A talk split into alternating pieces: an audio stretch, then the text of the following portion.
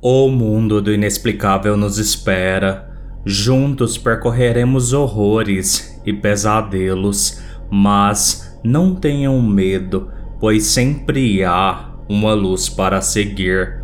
Aqui é o Tiago Lucarini, este é o Cigaluz e sejam todos muito bem-vindos a mais um episódio aqui do podcast. E dando sequência ao último episódio do universo do Além do Véu da Morte, neste episódio vocês escutarão dois contos onde eu expando o universo do Além do Véu da Morte. Ambos os contos foram escritos quando eu estava produzindo os capítulos regulares do livro, eu acabei tendo essas ideias. Espero muito que vocês gostem, que estejam gostando, na verdade, de tudo que está sendo feito sobre o Além do Véu da Morte. Aproveitem mais esse pedacinho de história que a gente tem com esses personagens e bora ao episódio que conta com a participação brilhante da Carol Souza como a morte. Conto 1 EQM Há alguns anos atrás, eu estive envolvida em um gravíssimo acidente de carro. Eu voltava da casa da minha mãe e estava dirigindo por uma rodovia movimentada. Ad, a minha bebê com apenas quatro meses na época, estava na cadeirinha no banco traseiro. Eu estava dirigindo acima do limite de velocidade. Eu estava perto da minha casa e Ad tinha começado a chorar estridentemente. Eu só queria chegar rápido, mas isso me fez ser imprudente. De repente, eu escutei um estouro e automaticamente eu perdi o controle do carro. O meu mundo girou por um tempo considerável. Eu escutava o som do metal se retorcendo fortemente durante o capotamento. Depois houve um grande choque e então tudo apagou. Eu fui voltando lentamente à consciência. Eu estava fora do meu carro, estirada no meio da rua. O meu carro era uma pilha de metal retorcido. Automaticamente comecei a chorar, perguntando pela minha filha. Havia policiais e bombeiros por perto, mas ninguém me respondia ou me dava atenção. E foi naquele momento que eu as vi. Eu não sei dizer se elas estavam ali o tempo todo. Do meu lado direito estava uma mulher negra com um cabelo afro volumoso. Os seus olhos eram estranhamente dourados e todo o seu corpo era coberto por joias. Do meu lado esquerdo estava uma mulher branca de cabelos ruivos como fogo, que usava um batom vermelho escarlate e de olhos tão profundamente cristalinos que mais pareciam um vidro. Aquela mulher particularmente me assustou, pois em suas costas pendia uma foice dourada que parecia bastante afiada. Ambas eram muito bonitas e totalmente destoantes daquele momento. Irmã, ela está praticamente morta. Ela não merece esse fim, morte. Não depois de tudo, de tanto lutar para gerar uma vida. Eu tremo de pavor. Aquilo que se desdobrava à minha frente não podia ser real. Vida, eu sei que muitas vezes nós queremos o melhor para os mortais, mas. Eu deixo de escutar o que as mulheres falavam. Elas se chamavam de vida, e morte. Eu realmente devia estar morrendo ou estar perdendo a sanidade. Eu estou mesmo morrendo, eu pergunto. Aquela que se chama vida me encara. Ainda não, mas pode ser que em breve, sim. Eu não quero morrer. A minha filha, Ad. Eu choro. A morte é quem fala dessa vez. Ela está bem. Nada aconteceu com a tua criança. Deus a protegeu. Mesmo em meio àquele momento bizarro, eu fico imensamente feliz por Ad estar bem. As entidades voltam a argumentar entre si. Irmã, eu não posso permitir que a existência de Alena acabe assim. Como não estamos no salão do julgamento, me dê a tua mão. Deixe-me te mostrar a extensão da força dessa mulher. A morte estende a mão para a vida. As mulheres entrelaçam as mãos como duas irmãs que se amam. As cores dos olhos de ambas as entidades se tornam ainda mais fortes por um instante. Estranhamente, me sinto preenchida por uma paz inexplicável. A paixão dela pelo existir é realmente extraordinária, irmã. Porém, o fio entre o corpo e a alma está quase se fazendo visível, vida. Não temos muito tempo. E claramente, tu não tens que me pedir permissão para fazer o que desejas. Diz a morte. Eu fiquei impressionada com o fato de aquelas entidades saberem o meu nome. A vida me estende uma mão.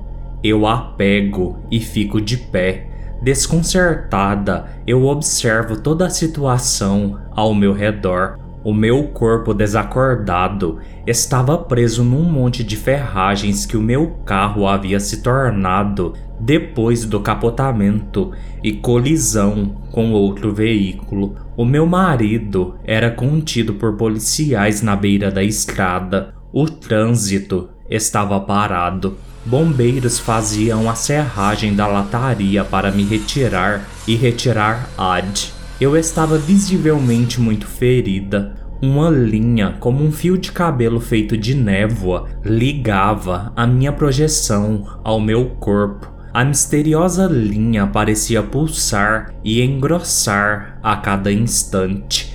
Eu encaro a vida. Então esse é o meu fim?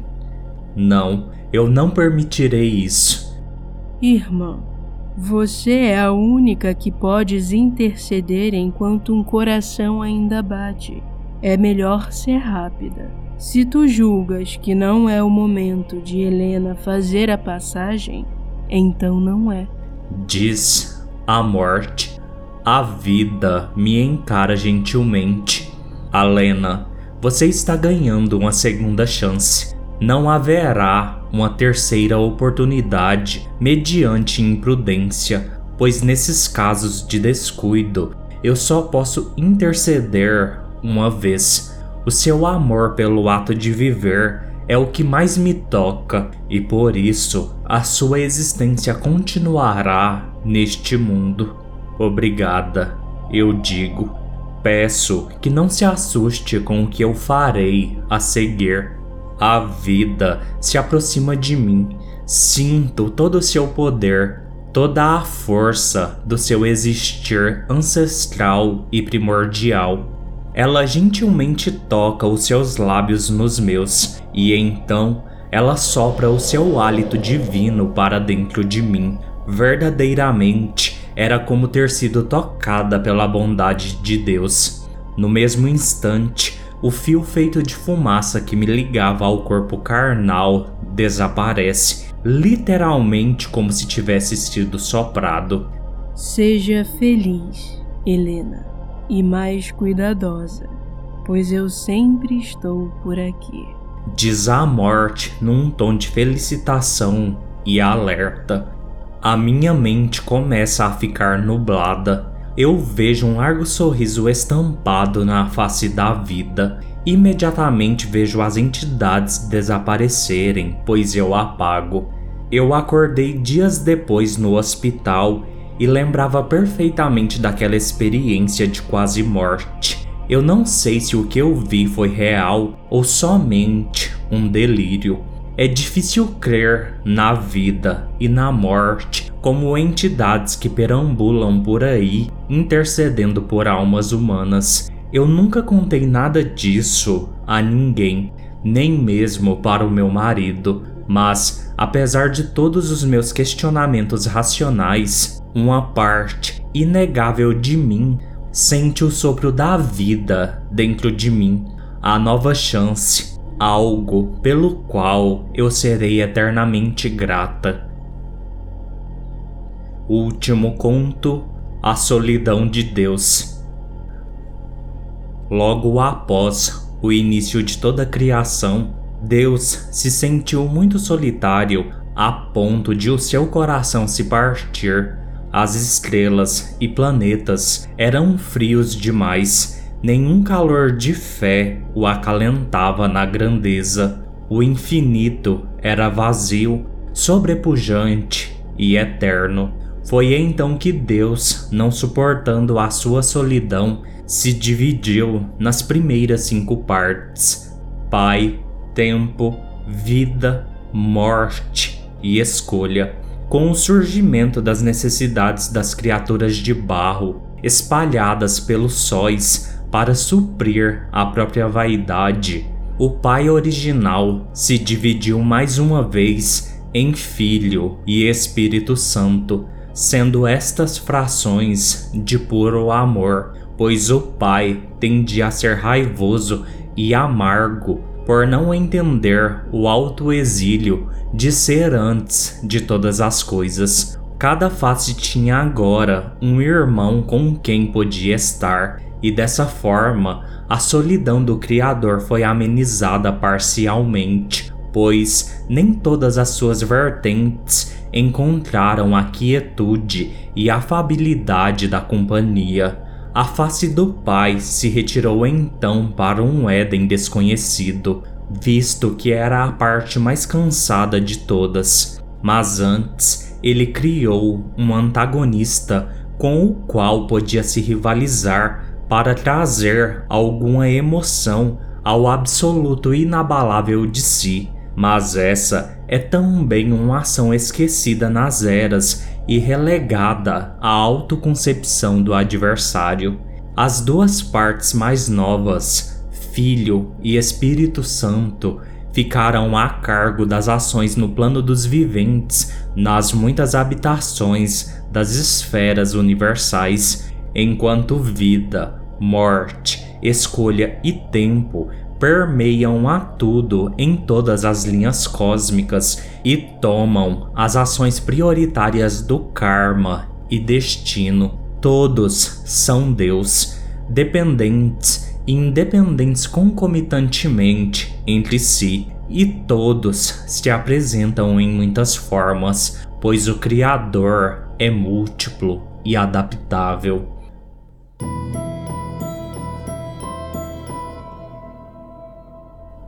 Bem iluminados, este foi o episódio bônus do universo do Além do Véu da Morte. Espero que tenham gostado. Peço, como sempre, que curtam, comentem, avaliem e sigam o podcast nos seus agregadores de preferência, especialmente no Spotify. No mais, fiquem todos bem e sigam a luz.